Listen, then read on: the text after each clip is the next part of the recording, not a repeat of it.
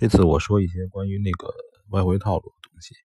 这些套路就是说，嗯，你脑子里边一些定式，就是其实人的意识是这样，就是当你当你呃已经熟悉了一个东西的话，你比如说骑自行车，你已经掌握了骑自行车的时候，你的最前端的意识就不会去思考骑自行车这件事情，对吧？你一边骑着自行车，你还能思考问题。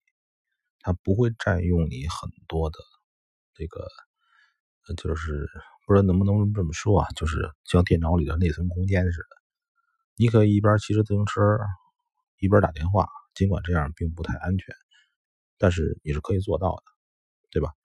你可以一边骑着自行车，咱们这么说吧，你一边骑着自行车，你一边看路，你不用呃操心这个平衡问题。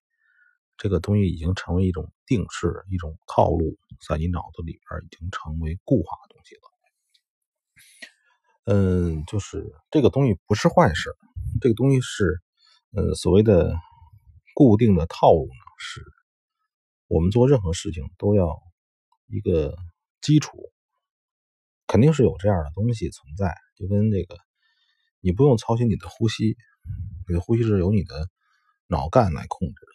但是呢，尽管不是脑干，但很多别的事情，就是比如开车的时候，最开始开车的时候，你总会看四四周安全不安全。你真正开车好，你只关注前方，旁边的速度多快跟你没有感觉，对吧？你会有一种定势。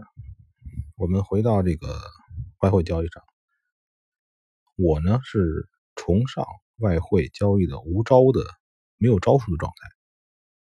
也就是说，那个你要时时刻刻更新自己的意识，但是呢，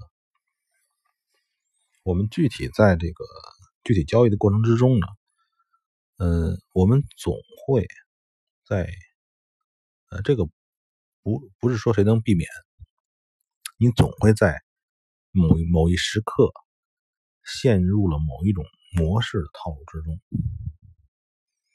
这个一方面是，嗯，我认为是本能啊，可能也跟我们的教育方式有关，对吧？因为我们在我们这个教育的过程之中，我们上完小学、初中、高中、大学，一步一步的过关斩将的过程之中，我们总是趋向于有模式，对吧？我们总是趋趋向于有模式。有标准答案的状态，我们认为它是安全的状态。呃，如果那个你想让自己保持一个时时刻刻在外汇交易上没有规律、没有定式的心态来做事，在现实中你很难保持，甚至于说就不存在。也就是说，那个在外汇的实际交易中。我们想追求那种，呃，每一每时刻的无拘无束的纯自由的状态，呃，这个时候呢，你也会不自觉的总结、发现一些所谓的规律和模式，是吧？除非你你你是野孩子，你从来没有上过学，你从来没有上过学。我的意思是说，你从来没有经过我们类似于模式的。这种、这种、这种教育，然后呢，呃，不可能这样的人，基本上文化在至少在国内这种文化人里边似乎不存在，而且呢，你的潜意识里边也会，呃，让你觉得，如果你没有什么模式，呃。这也是一种没有什么招数，没有什么约束，这也是一种在你的潜意识会让你感觉不安全，对吧？嗯，但是我们这个交易的时候呢，希望是能够达到一种随时随刻、此时此刻，就是像这个佛教讲的须臾之间。我重新看待，达到一种呃没有模式、没有模态、呃自由的思考是不可能的。但对于我们，就是你对这种模式、套路思维，你又不可抗拒，那我们怎么办？我这个说了五分钟，这个我不知道大家是不是能够理解。我们前面所我前面所说就是，我们容易陷入固定的思维，也就是说，你再怎么想象你如何灵活，如何随时刷新你自己，但是呢，你长这么大了，所有受到教育结构和方式，我们都是希望有正确的答案，所谓的正确，对吧？你才能觉得安心，才能觉得安全感。就是，与其呢，我们在做交易时候呢，就是被动的陷入一种不可控的固定思维模式中，不如呢，我们自己呢，先在那个呃预先规划一下，就是先自己设定几种模式，然后呢。在自己交易的时候呢，反观思考一下，自己当时呢可能碰到了什么状况，自己处于什么的，处于什么模式。这样的话，至少在我们自己思维僵化的过程之中，我们自己能明白，我们是处于了什么的模式。我们只可以事先呢。评估一下，在这种模态、这种模式发生了之后，我们能遇到什么，或者说想办法控制、跳出这个模式，这个可能在时刻呢，在自己意识层面监督自己。我下面呢总结了呃四种模式。四种模式呢，就是也不一定全，呃，我会一一的把这个这个模模式说一下。第一种模式呢，就是这个拟人化的市场思维思考模式，就是你把市场有的有的时候，你想象的啊，市场怎么老跟我作对？呃，或者有的时候你想象这个市场太顺了。市场讲根是帮我忙，这是这太好了。这两种状态啊，都是一种这个拟人化的这个市场思维的模态模模式。呃，第一种是抱怨市场，市场跟你作对；第二种呢是感激市场，市场是大好人了，真的是这个，市场是个毛驴，我真得把那毛给捋顺了。呃，两种这个拟人化的思维呢，它都会造成呢，这个使你的情绪受到市场化的影响，呃，从而改变你的这个此时此刻的这个情绪状态。同时呢，反过来呢，如果你在现实中的思维状态也会带到交易市场里面去。这种拟人化的这个这个这个思维方式，在我们嗯小交易者里边，或者说是这个在浩如烟海的这个这个呃这个这个这个各种交易里边也是非常常见的。嗯，但是这种交易方法我们。碰到的时候，我们应该怎么样的把它给